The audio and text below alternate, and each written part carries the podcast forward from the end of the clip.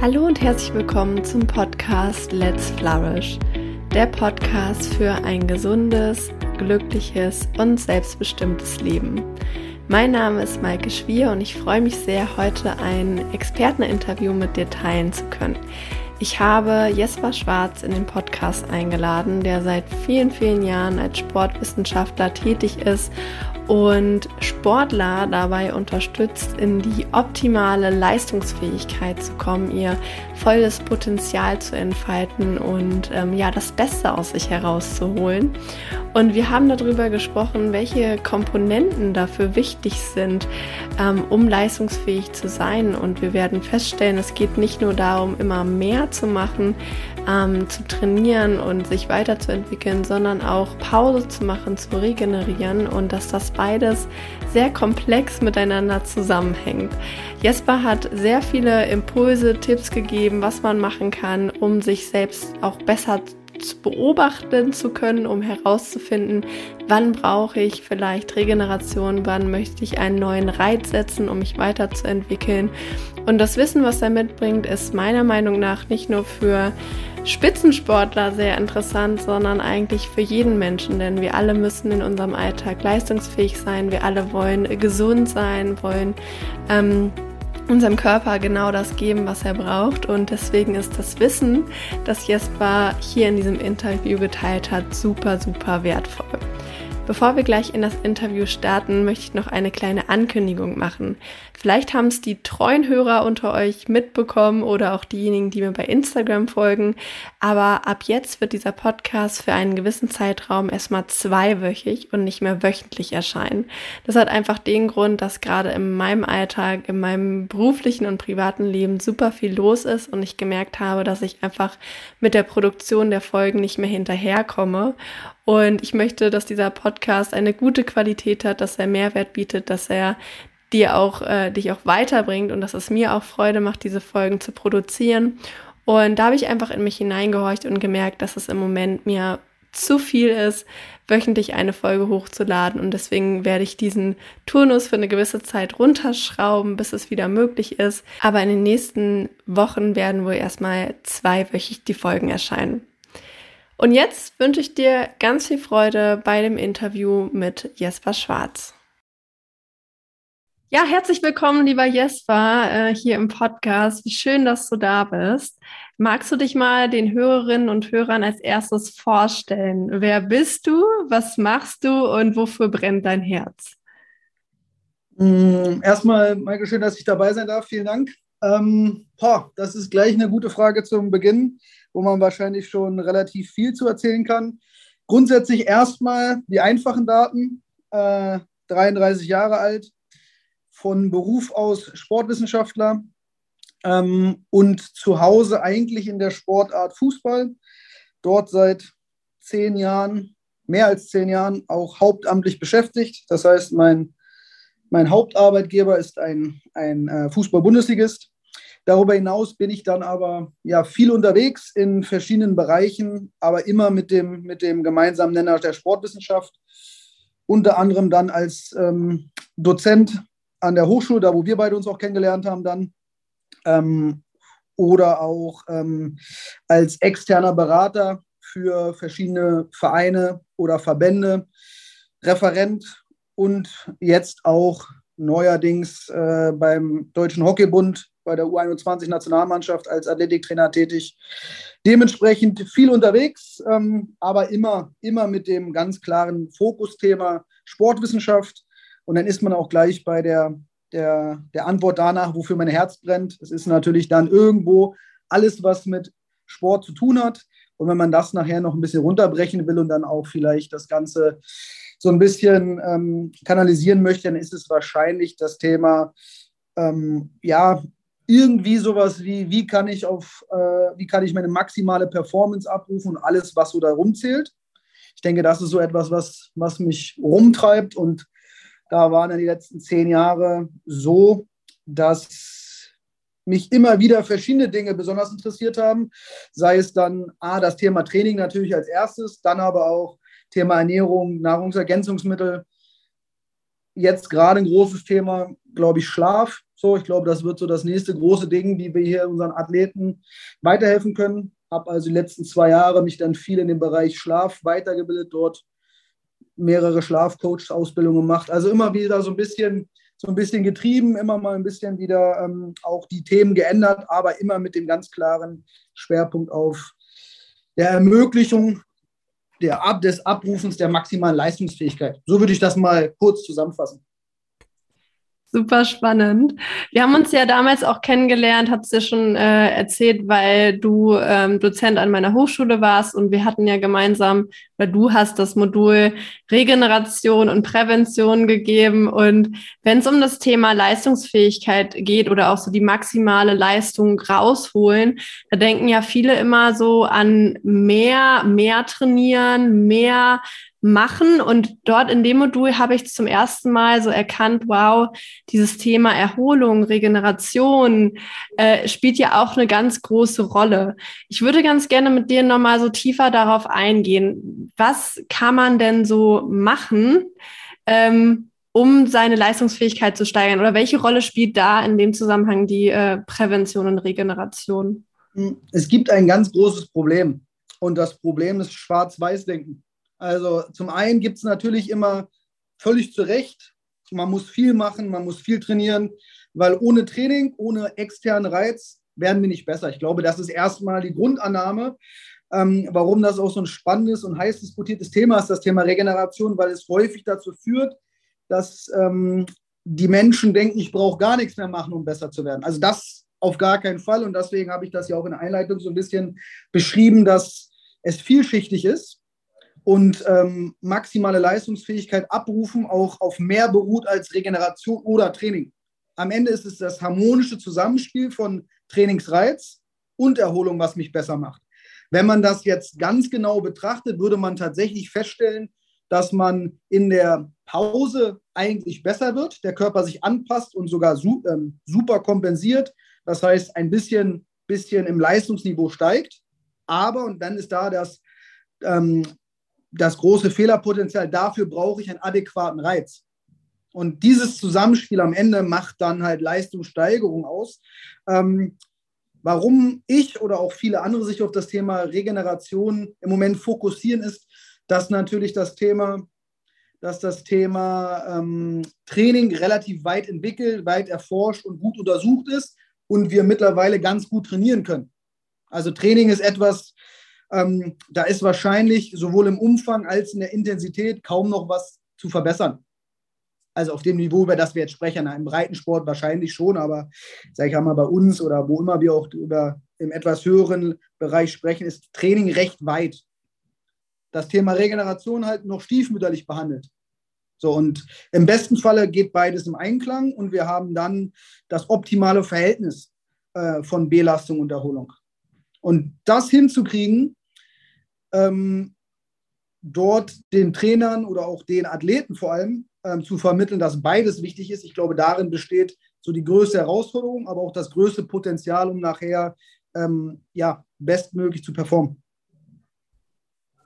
Ähm, auf den letzten Punkt zum Thema äh, beides ist wichtig und beides muss in gewisser Weise ausgeglichen sein, würde ich gerne nochmal eingehen, weil ich kenne das aus meinem Leben. Ich bin keine Leistungssportlerin, aber schon alleine im, im normalen Alltag hat man ja Leistungsanforderungen. Also ich lerne viel für die Uni, ich arbeite viel und sehr gerne und gleichzeitig ähm, muss ich mich auch erholen, regenerieren, um alles zu verarbeiten. Also auch auf psychischer Ebene funktioniert das ja genauso.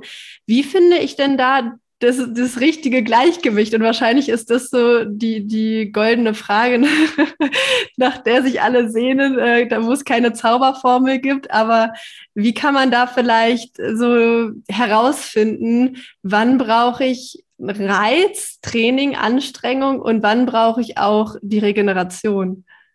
Das ist tatsächlich die spannendste Frage, die, die es in diesem Bereich gibt. Äh, grundsätzlich erstmal ist, glaube ich, ein guter Indikator immer die Leistungsfähigkeit. Wie fühle ich mich?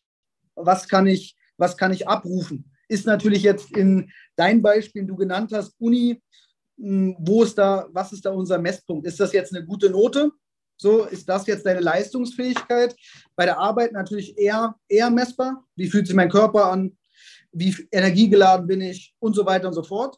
Im Sport wahrscheinlich ein bisschen besser messbar, einfach anhand von Ergebnissen. Sei es im Teamsport ähm, das Resultat, sei es im Einzelsport nachher die Zeit, die Höhe, die Weite, was auch immer, lässt sich ja relativ gut messen, wie habe ich, wie hab ich abgeliefert, wie habe ich performt. Das ist also schon mal ein sehr guter Indikator. Ähm, Im Teamsport, wo ich mich am, am, meisten, ähm, am meisten rumtreibe, ist natürlich wieder das, die Pro Problematik, dass wir ja auch nicht alleine spielen. Also selbst wenn ich maximal oder minimal performe, die anderen zehn aber optimal performen oder das Gegenteil, ist wahrscheinlich immer noch schwer zu messen, ob ich jetzt im richtigen Zustand war. Aber grundsätzlich ist natürlich erstmal das Resultat, das Ergebnis immer ein guter Indikator. Darüber hinaus ähm, lässt sich da mittlerweile relativ viel machen. Man würde das so im weitesten Sinne wahrscheinlich als Monitoring oder als ähm, Überwachung der Leistungsfähigkeit bezeichnen. Und dort gibt es jetzt ähm, auf allen Ebenen, sei es äh, mental, sei es physisch oder sei es auch hormonell, verschiedenste Möglichkeiten, das Ganze, ich sage es mal ganz einfach, zu tracken und damit irgendwie im Blick zu behalten. Zum Beispiel wissen wir, dass ähm, die Herzfrequenz ein sehr guter Indikator ist, wie gestresst, wie erholt ich bin. Zum Beispiel die Ruheherzfrequenz oder wenn man noch mehr Möglichkeiten hat und es noch genauer wissen will, die Herzratenvariabilität. Das sind so zwei gute Indikatoren, die man eigentlich für seinen, für seinen Gesamtzustand sehr gut anführen kann und mittlerweile sehr gut messbar sind. Im Endeffekt macht man es dann eigentlich so, dass man über einen Zeitraum, wo man recht erholt ist, in dir, bei dir jetzt wahrscheinlich Semesterferien, Urlaub, ähm, wo du einfach mal wirklich weißt, okay, die nächsten zehn Tage sind recht entspannt oder sollten eigentlich entspannt sein, kann man so eine Baseline erstellen und anhand dieser Baseline natürlich dann immer wieder im Alltag gucken, wo bin ich eigentlich, wo befinde ich mich? Bin ich innerhalb meiner Baseline? Habe ich einen starken Abfall? So dass ich das so ein bisschen tracken kann und basierend auf den Ergebnissen dieses Tracking, dieses Monitorings, kann ich dann natürlich entsprechende Maßnahmen einleiten. Und das ist, glaube ich, nachher so der, der Prozess, den dieser ganze, dieser ganze Trainingsablauf, dieser ganze Trainingsprozess auch unterliegt. Ich trainiere, versuche da irgendwie einen guten Reiz zu setzen, sei es jetzt Lernen, misst sich wahrscheinlich bei dir dann in Dauer oder auch in Schwere des, des äh, Inhalts. Also du wirst sicher das ein oder andere Fach haben, was dir leichter fällt oder ein anderes Fach, was dir schwerer fällt. Dementsprechend natürlich auch die, der Anspruch der Informationen wahrscheinlich nochmal Indikator für Belastung, aber vor allem natürlich die Zeit. So, daran lässt sich das wahrscheinlich messen. Ähm, Du hast also einmal den Input und der Input macht ja irgendwas mit dir. Also es führt zu einem Output. Und der Output hängt natürlich zum einen von dem Input ab, aber auch mit dem, was es mit dir macht, also der individuellen Reaktion. Und das ist, glaube ich, noch der X-Faktor, weil wenn du und ich beide das gleiche lernen, im gleichen Umfang, kann es trotzdem zu einem völlig unterschiedlichen Output führen. Das hängt dann einfach mit unseren individuellen Voraussetzungen zusammen auch die sollten irgendwie berücksichtigt werden und sollten irgendwie ähm, ja, abgebildet werden. Und schon siehst du, wie komplex nachher dieses System ist. Du kennst das auch. Manche Sachen sind wahrscheinlich vom, vom Invest her sehr, sehr anstrengend, fühlen sich aber überhaupt nicht so an und führen zu keinerlei Ermüdung. Und du fühlst dich eigentlich dadurch sogar besser oder hast einen Hoch sogar. Du machst aber irgendwas, was einen kleinen Invest hat, aber dir gar keinen Spaß macht und das führt echt dazu, dass du, dass es dir an Anführungszeichen schlecht geht. Ähm, und ich glaube, das ist auch noch sehr spannend, die Individualität jedes Einzelnen zu, zu berücksichtigen. Danke dir. Es ist echt total spannend und ich glaube, da könnten wir äh, noch viel, viel tiefer einsteigen mit all den Facetten, die dazugehören. Ähm, wo du das Thema Monitoring angesprochen hast und was man da alles messen kann. Heutzutage gibt es ja auch schon einige Tools. Hast du da vielleicht so konkrete Empfehlungen, was man da so nutzen kann, was vielleicht auch recht leicht zugänglich ist für äh, ja, Normalos wie mich? Ich würde das gar nicht so als, also so gar nicht so abtun, Normalus. Weil die Frage ist ja auch, was interessiert dich? Also, mhm. wir nehmen mal nur das Thema Schlaf. Ja. Schlaf ist nicht nur für Leistungssportler. Im Gegenteil, Schlaf ist für uns alle sehr, sehr wichtig. Also könnte man sich überlegen, wie kann ich den Schlaf tracken?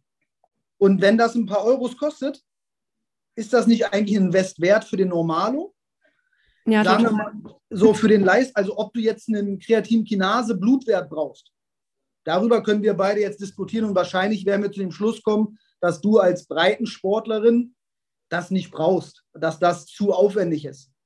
Aber Schlaf, Herzfrequenz etc., das sind ja Indikatoren auch für die allgemeine Gesundheit und für den Zustand des, des, ähm, des vegetativen Nervensystems, der uns alle beschäftigt. Also gerade wenn wir auch über ähm, psychologische äh, Phänomene beziehungsweise vielleicht dort auch ähm, Erkrankungen oder Symptomatiken sprechen, sind das ja auch immer Indikatoren, die überall genutzt werden.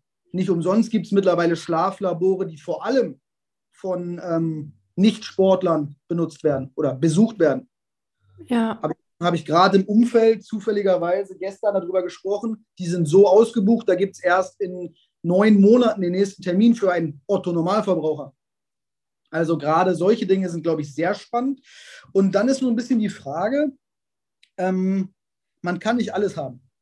Ich glaube, das ist so immer so ein bisschen das Thema, wo der Leistungssport dann einen kleinen Vorteil hat, weil dann Geld nicht vielleicht immer eine Rolle spielt oder auch verschiedene Dinge möglich sind. Für den Otto-Normalverbraucher geht es wahrscheinlich darum, sich auf irgendwas zu konzentrieren. Zum Beispiel, ich möchte die nächsten drei Monate an meinem Schlafverhalten arbeiten, dann track ich den Schlaf. Ich möchte meine, meine Herzfrequenz und meine Herzratenvariabilität verbessern, ja, dann track ich, mein, track ich meine Herzfrequenz und so weiter und so fort. Also ich glaube, das ist eher das, die Thematik, sich zu konzentrieren auf das ein oder andere Tool. Weil im Endeffekt, was ist dir die Gesundheit wert? Also wenn ich dir jetzt zwei, drei Tools nenne, und du dann sagst, naja, aber die kosten 450 Euro, ja, ist das, ist das dann viel für die Gesundheit oder ist das wenig? Also auch da ist, glaube ich, immer die Frage, welchen Wert schreibe ich einer, einer Maßnahme zu? Und zum Beispiel der Schlaf, um da jetzt wieder den Bogen zu spannen, ähm, hat einen extremen Mehrwert für unser Wohlbefinden, für unsere Leistungsfähigkeit im Alltag und so weiter und so fort. Übrigens auch auf unsere Fettverbrennung und was auch immer. Also auf ganz viele Aspekte. Und ähm, dann gibt es zum Beispiel einen sogenannten Aura-Ring von einer Firma, die einen, ja, recht schicken, sage ich jetzt mal, ist jetzt kein, kein Tiffany-Ring, aber einen halbwegs, halbwegs schönen Ring kreiert haben, über den dann ähm, ganz viele Parameter des Schlafs erfasst werden. So, ist eine coole Sache, ist recht einfach, kann ich den ganzen Tag tragen, kann ich dann über das Mobiltelefon auf meine Schlafdaten äh, zugreifen coole Sache. Wie gesagt, so je nach Ausführung zwischen 350 und ich glaube, die teuerste Version kostet 1000 Euro. Hört sich erstmal viel an, aber für den Impact, den das für den Alltag hat, ist das jetzt noch viel Geld? So, ich glaube, das ist immer so schwer zu sagen für den Normalo. Da habe ich immer so ein bisschen, so ein bisschen äh, Probleme mit, weil letztlich geht es ja darum, was ist mir in meinem Alltag wichtig und was ist mir Gesundheit, was ist mir Wohlfühlen, was ist ähm, Leistungsfähigkeit mir wert. Ja, total. Ähm, das Ding ist halt, dass ich in meinem Umfeld immer so wahrnehme, ich glaube, es muss erstmal das Bewusstsein geschaffen werden, warum ist dieses Thema überhaupt so wichtig? Weil es gibt Menschen, ja. die sagen, ich schlafe seit äh, fünf Jahren nur drei Stunden die Nacht, ich komme gut klar, warum ist es, es ist doch kein Problem. Aber in dem Moment, wo ich erkenne, was es für einen Wert hat äh, für meine Gesundheit und auch für mich, bin ich ja auch bereiter, zum Beispiel mal das Geld in die Hand zu nehmen. Deswegen ja, ein total wichtiger Punkt. Ähm, auf das Thema Schlaf würde ich ganz gerne nochmal eingehen. Da war ich schon vorhin äh, hellwach, als du was gesagt hast, dass du da Weiterbildung gemacht hast, weil ich finde das Thema total spannend und auch so wichtig. Ähm, was kann man denn machen, um besser zu schlafen, tiefer zu schlafen ähm, und auch regenerierter dann morgens aufzuwachen? Ja, ähm, das ist so, das ist so natürlich die typische Frage. Mhm. Nenn, nenn, mir, gib mir fünf Tipps, wie ich besser schlafen kann. So. Und natürlich gibt es, und die findet man mittlerweile auch im Internet, weil auch da Schlaf ja ein Riesenthema ist. Ähm, diverse Krankenkassen haben da eigene Schlafstudien laufen lassen und so weiter und so fort. Man findet immer so typische Tipps der Schlafhygiene. Also Schlafhygiene ist immer so das erste Thema, mit dem man ähm, mit denen man in Berührung kommt, sei es zum Beispiel ähm, ich nenne es mal die Architektur und das Umfeld, in dem ich überhaupt schlafe. Also was habe ich für ein Bett, was habe ich für eine Matratze, was habe ich für ein Kissen und so weiter und so fort. Also die Hardware, so, ich glaube, das ist da so ein bisschen, äh, so ein bisschen der, der Begriff, dass, die, dass ich die richtige Hardware habe. Und da gibt es mittlerweile ganz viele Firmen, die sich darauf spezialisiert haben. Es ist verrückt, was es da mittlerweile gibt. Ähm, wir arbeiten da oder ich arbeite da auch mit einer Firma zusammen, die dann eigene Decken, eigene Kissen und sowas hat. Also sehr spannend. Aber genauso geht es weiter zur richtigen Matratze. Das Problem ist da wieder, das, was du gerade schon so ein bisschen angesprochen hast. Dafür muss ich erstmal den Wert erkennen, weil natürlich kostet eine vernünftige Matratze dann nicht 99 Euro, wie es häufig im Fernsehen beworben wird, sondern habe ich natürlich da einen vierstelligen Bereich, den ich für eine Matratze ausgeben muss und so weiter und so fort. Also ähm, Hardware ist ja immer ein Thema, ein Kostenpunkt. Man kann aber auch, man kann aber auch einfache Dinge rundherum erstmal optimieren, wie zum Beispiel die Temperatur. Man weiß ungefähr, ähm, bei welcher Temperatur es sich optimal schlafen lässt. Problem wiederum, es ist natürlich immer eine allgemeine Empfehlung. Wenn du im Internet suchst nach den äh, Top-Schlafhygienetipps, dann ist es 18 Grad oder irgend sowas. So. Vielleicht ist das für den einen mal zu warm oder zu kalt, aber das ist so die Angabe, die rumschwirrt, ähm, die wahrscheinlich oder auch die ganz gut funktioniert. So, 18 Grad, äh, dunkles Zimmer, möglichst dunkel, ähm, kein Blaulicht mehr. Also es gibt ja so typische, typische Themen, die wir wahrscheinlich alle kennen. Warum es sich trotzdem lohnt, sozusagen einen Schlafcoach zu engagieren oder sich damit zu beschäftigen, ist natürlich die Frage, naja, du zum Beispiel, du arbeitest und studierst. Und jetzt ist der Tipp, naja, ähm, möglichst früh ab 21 Uhr kein Blaulicht mehr aussetzen. Naja, aber wie willst du das machen, wenn du deine Studienarbeit abends machen musst nach der Arbeit? Also es geht nachher darum, weg von diesen allgemeinen Tipps hin zur individuellen Lösung der Problematik. Weil klar, jetzt, und dann, dann haben wir da, glaube ich, so dieses, dieses Problem oder die Herausforderung, sich damit zu beschäftigen, weil Du wirst mir wahrscheinlich zustimmen, dass du manchmal um 21 Uhr noch arbeiten musst am Computer, damit du all das schaffst, was dein Leben auf der einen Seite lebenswert, aber auch überhaupt finanzierbar macht oder überhaupt ermöglicht. Da wirst du wirst nicht sagen können, naja, die optimale Empfehlung wäre, sobald mein Melatonin produziert wird, kein Blaulicht mehr. Also, was können wir für Lösungen finden, damit du trotzdem dein Leben leben kannst oder auch dort einen Wohlfühlfaktor hast? sei es mal zum Beispiel bei unseren Spielern, wenn die abends nach Hause kommen und eigentlich schlafen sollten, ähm, dass sie dann nochmal eine Runde Playstation spielen, ist wahrscheinlich eher so ein bisschen Me-Time, so ein bisschen Wohlfühlfaktor. Und dann jetzt treffen halt die Problematiken aufeinander. Blaulicht, Me-Time, äh, Entspannung fürs Gehirn, aber Schlaf wird gestört. Und da die richtigen Lösungen zu finden oder da individuelle Strategien zu finden, ich glaube, dafür lohnt es sich dann einfach, sich näher mit diesem Thema zu beschäftigen. Und dann gibt es natürlich Gadgets, die da eingesetzt werden, wie zum Beispiel, so das, was wahrscheinlich die meisten von euch kennen, Blaulichtfilterbrille, äh, Blaulichtfiltermodus beim Handy und so weiter und so fort. Und das Ganze kann man natürlich dann ins kleinste Detail äh, tragen. Wann sollte ich das letzte Mal essen? Was sollte ich essen? Was sollte ich abends essen? Was ist mit natürlichem Melatonin? Kann ich das zuführen? Gibt es sonstige Nahrungsergänzungsmittel, die den Schlaf fördern und so weiter und so fort? Also dieses Thema Schlaf kann auch wieder ins allerkleinste Detail ähm, aufgeführt werden. Letztlich kann ich aber schon einen Großteil dafür, äh, dazu beitragen, wenn ich mich an diese fünf, sechs, sieben Tipps, die es dann im Internet auch leicht zu finden gibt, halte, bin ich da schon auf einem guten Weg.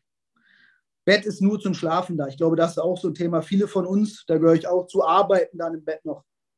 So, solche Themen. Also ähm, es gibt einfache Möglichkeiten, aber ähm, je höher unser Niveau beziehungsweise auch unser Anspruch oder auch ähm, unser Bedürfnis, unser Wunsch danach, desto detaillierter kann es werden. Ein Satz wollte ich noch zu deinem Punkt eben sagen, wo du gesagt hast, naja, die, müssen, die Leute müssen erstmal einen Wert erkennen. Das Problem ist, die Leute oder viele Leute wissen gar nicht mehr, was guter Schlaf ist oder wie man sich wirklich leistungsfähig fühlt. Die gehen mit drei Stunden Schlaf und kriegen ihre Sachen alle so halbwegs hin. Aber die wissen gar nicht, wie es ihnen gehen würde, wenn sie täglich acht, acht neun Stunden schlafen würden, wenn sie vernünftig essen würden, wenn sie vernünftig sich bewegen würden. Also nur weil etwas geht und alle irgendwas machbar ist und ich nicht krank im Bett liege, heißt das noch lange nicht, dass ich im Kontinuum rechts bei gesund oder fit oder leistungsfähig oder glücklich oder was auch immer bin. Und ich glaube, das ist ein großes Problem. Nur weil ich nicht krank bin, bin ich noch lange nicht gesund oder topfit. Ja, danke dir äh, fürs Teilen und ähm, ja, ich, ich sehe das total so, wie du sagst. Es gibt ja für alle Themen so Basic-Tipps, äh, die man befolgen kann. Und gleichzeitig, wenn es dann um das individuelle Leben geht und wenn es darum geht, wirklich das, das auch zu integrieren, umzusetzen, nachhaltig umzusetzen, dann habe, also ich habe es auch schon mehrfach erlebt, wie hilfreich es ist, die, sich da Hilfe zu suchen, äh, sich Unterstützung zu nehmen und das dann auch ordentlich äh, zu machen. Das wollte ich nochmal unterstreichen. Ähm, beim letzten Punkt würde ich gerne noch mal so ähm, anhaken, weil du bist ja auch jemand, der sich ja seit vielen Jahren beruflich für Gesundheitsthemen einsetzt. Und was ich in meinen Podcasts auch manchmal gerne mache, ist so den Blick auf so das Gesellschaftliche zu heben. Ähm, was siehst du für Probleme und was sollte, was sollte es deiner Meinung nach auch gesellschaftlich für, für Ansätze vielleicht auch geben, um Menschen deutlicher zu machen, wie wichtig das Thema Gesundheit ist mit all seinen Facetten? Ich weiß, das ist auch eine große Frage. Ja, und ich will auch jetzt nicht, äh, also das Problem an solchen Fragen ist immer, ich will auch nicht politisch oder äh, sozialkritisch werden, ähm, weil ich glaube, dass das Wissen relativ gut ist. Also jeder von uns weiß mittlerweile, äh, was gesunde Ernährung ist. Jeder von uns weiß mittlerweile, dass Schlaf wichtig ist. Also das sind ja keine Themen, die niemand weiß. Also ich, das Wissen bzw. die Information und die, der, der Zugang zu Information ist, glaube ich, nicht das Problem. Die Umsetzung und die Bedeutung sind das Problem. Und solange andere Dinge wie schneller, höher, weiter, wie mehr Geld, mehr Arbeit und so weiter einen höheren, einen höheren Stellenwert in der Gesellschaft haben, ähm, wird es sehr schwer, etwas zu ändern. Also wenn ich mir jetzt überlege, ich könnte meine eigene, meine eigene, mein eigenes Unternehmen äh, aufbauen, würde ich natürlich ein paar Sachen anders machen. Würde ich natürlich darauf achten, dass die möglichst leistungsfähig sind. Da gibt es ja aus ganz vielen anderen Ländern tolle Ansätze. Zum Beispiel wissen wir aus einer ganz tollen, aus einem ganz tollen Projekt, einer ganz tollen Studie, dass ähm, wenn ich, die Zahl habe ich nicht ganz genau im Kopf, deswegen äh, nagel mich nicht drauf fest, aber dass, ähm, wenn ich die, die äh, Schulzeit nur um 45 Minuten nach hinten lege, die Kinder also äh, länger schlafen können, dass sich die Leistungsfähigkeit, die Ergebnisse und die Krankheitstage enorm reduzieren. So, das wäre zum Beispiel der erste Ansatz, einfach zu sagen, ähm, weg von, wir haben schon immer so gemacht, 8 Uhr ist unsere Zeit, hin zu, was wäre das Beste für die Kinder? So, das wäre ja so ein Thema. Gleiche für den Arbeitnehmer. Was bringt das dir als, aus Arbeitnehmersicht, äh, als Arbeitgebersicht, dass du zwar sagst, wir müssen hier um acht im Büro sein, du hast aber dann da ein paar Eulen sitzen, die erst ab elf oder zwölf leistungsfähig sind. Da hast du die drei Stunden umsonst bezahlt. So, die sind nicht glücklich, du bist nicht glücklich, niemand ist glücklich. Also was wäre denn zum Beispiel damit Arbeitswelt, anhand von Chronobiologie oder Arbeitszeiten, Anführungszeichen, Arbeitszeiten anhand von Chronobiologie einzuteilen. Deinen Chronotypen herauszufinden, ist jetzt ja auch kein Riesen, kein Riesenakt mehr. Und in, in, ähm, in Bereichen, wo das keine Rolle spielt, wann du arbeitest, weil du keinen Kundenkontakt hast oder nichts irgendwie betreuen musst, was von deiner Person, äh, von deiner, von deiner physischen von deinem physischen Dasein abhängt, wo ist das Problem, dass jeder dann arbeitet, wann er am leistungsfähigsten ist? Als Beispiel.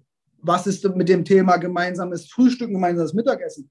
Auch da wissen wir ja, dass ähm, aufgrund, ich sage jetzt mal, der Blutzuckerachterbahn, um das vereinfacht auszudrücken, aufgrund der Blutzuckerachterbahn auch da ähm, die Leute eigentlich immer nicht leistungsfähig äh, sind. Die essen ein schlechtes Frühstück, wenn sie zu Hause sind befinden sich dann im Loch, wenn sie ähm, auf Arbeit sind, hungern sich da oder schlagen sich da irgendwie bis zum Mittagessen durch, essen schlecht Mittag und dann, wenn sie wieder im Büro sitzen, sind sie wieder im Loch. Das heißt, irgendwie bezahlt der Arbeitgeber die äh, Mitarbeiter die ganze Zeit dafür, dass sie irgendwie nicht hundertprozentig leistungsfähig sind.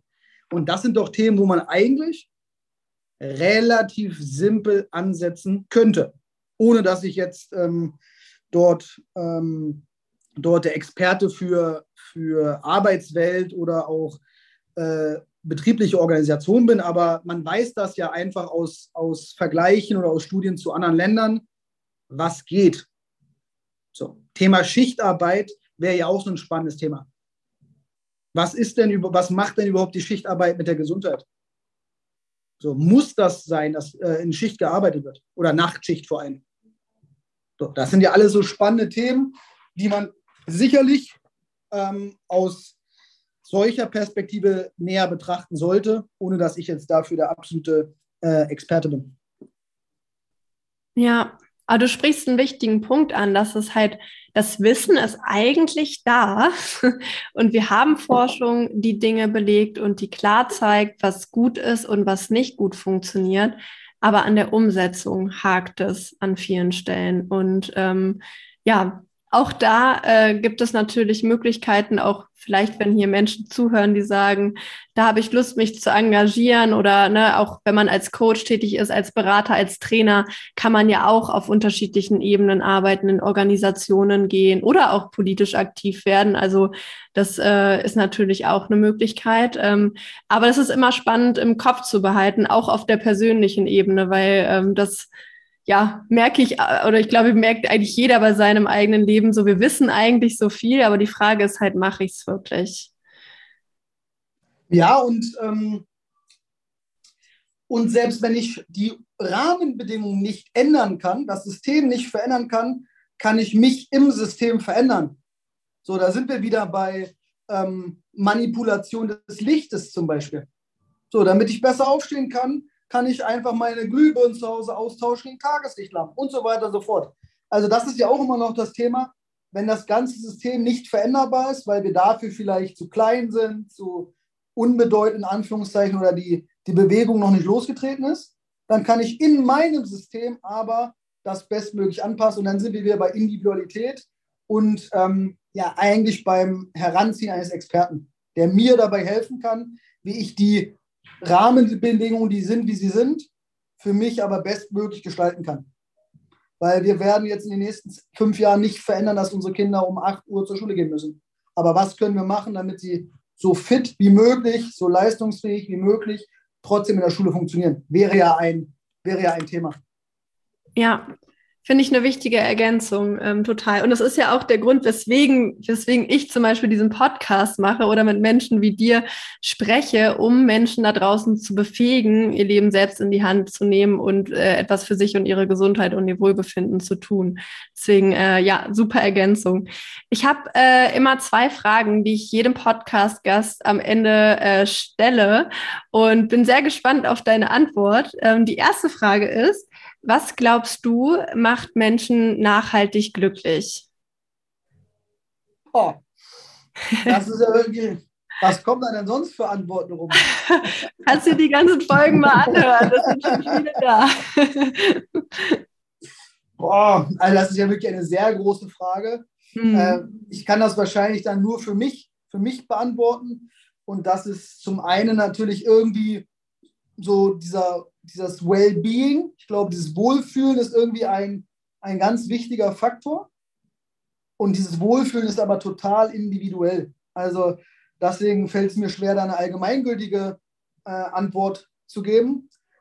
Äh, ich hatte gerade kurz vor oder während unserem Podcast, muss ich ja fairerweise, fairerweise gestehen, hatte ich gerade ein Telefonat und dann ähm, hat mich derjenige auch gefragt, naja, was machst du denn, wenn du nicht arbeitest, naja, aber ich, dann muss ich immer sagen, du pass auf, aber das ist das, was, was mir Spaß macht. Ich mache das gerne. Das füllt mich aus.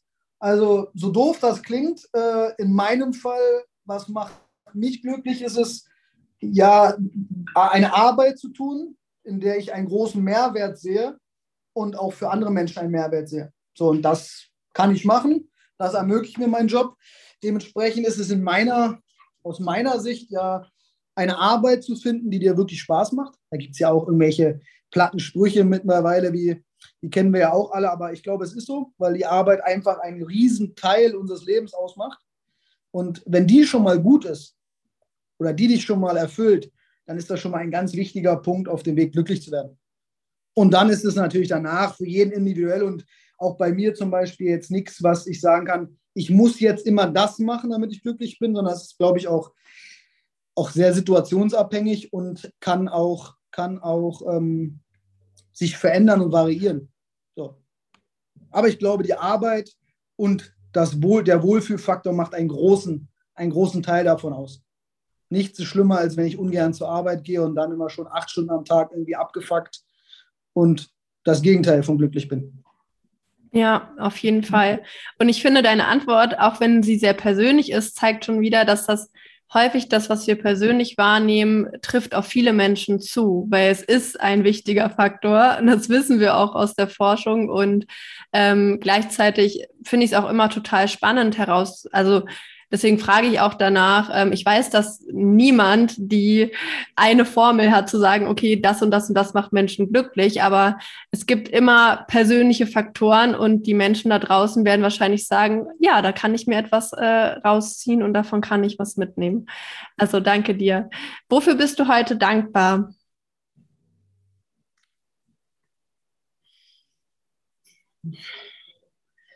Würde ich fast ähnlich beantworten, nämlich genauso dafür, dass ich das machen kann, was ich machen kann. So, es ist 12.30 Uhr. Ich habe hab die Zeit, mir hier mit dir, ja, seit einer Stunde mich mit dir zu unterhalten. So, ich kann über Dinge erzählen, die mir Spaß machen, die mir Freude bereiten, die mir wichtig sind. Ähm, das ist erstmal, glaube ich, ein ganz ein Punkt, für den ich dankbar bin. Und ähm, ja, ein, einfach dafür, glaube ich, dass dass, dass die Dinge so sind, wie sie sind. Ich glaube, das ist, da, das ist, glaube ich, auch ein Punkt, dass man einfach, ähm, einfach damit auch sich engagiert, wie es ist. Es wird nie perfekt sein. So. Es könnte immer besser sein. Aber es könnte auch immer schlechter sein. Und deswegen glaube ich, bin ich eigentlich jeden Tag dafür dankbar, wie die Dinge so sind. Das ist eine schöne Lebenseinstellung. Ich bin einfach dankbar, wie die Dinge sind. Da, danke dir, Jesper, ähm, für deine Worte, für alles, was du geteilt hast und was du erzählt hast. Äh, das war für mich sehr interessant und für die Hörer sicherlich auch. Konnte sich bestimmt jeder das eine oder andere rauspicken für sich. Äh, danke für deine Zeit und äh, bis zum nächsten Mal. Vielen Dank, danke für deine Zeit, danke, dass ihr dabei sein durfte. Ciao, ciao. Vielen Dank, dass du diese Folge bis zum Ende gehört hast. Ich hoffe, dass du ganz viel mitnehmen konntest und viele neue Erkenntnisse hattest. Wie immer freue ich mich, wenn du mir für den Podcast eine positive Bewertung hinterlässt, zum Beispiel auf Spotify und iTunes. Mit einer 5-Sterne-Bewertung kannst du mir sehr weiterhelfen, diesen Podcast zu verbreiten. Du kannst die Folge natürlich auch gerne mit all den Menschen teilen, denen sie vielleicht helfen könnte.